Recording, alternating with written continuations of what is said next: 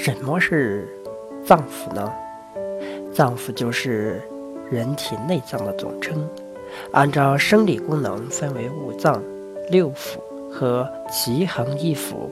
所谓五脏，是指心、肝、脾、肺、肾五个器官；腑大多是指腹、胸腹腔内一些形体中空、形如管道的器官，它们具有消化食物、吸收营养、排泄糟粕的功能。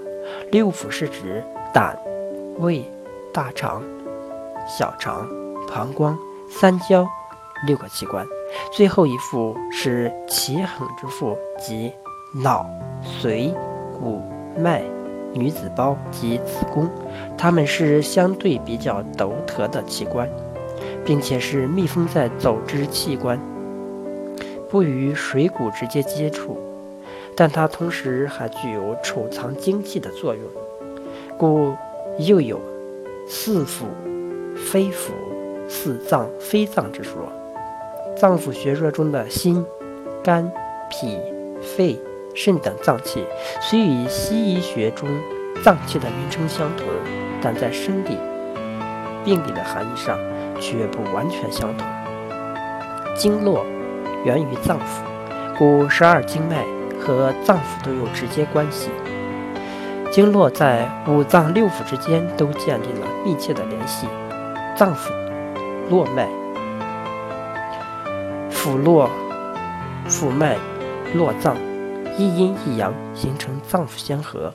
人体的眼、耳、口、鼻、舌前后二阴九窍和五脏之间，以及筋、骨、血脉等和内脏也有存在着密切的关系，而这些关系都离不开经络。《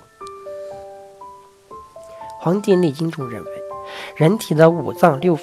之所以能保持相对协调与统一，完成正确的生理活动，是依靠经络系统的联络沟通而实现。人体经络纵横交织，出表入里，通脏达腑，紧密联系着人体的阴阳表里，将人体联系成了一个有机的整体。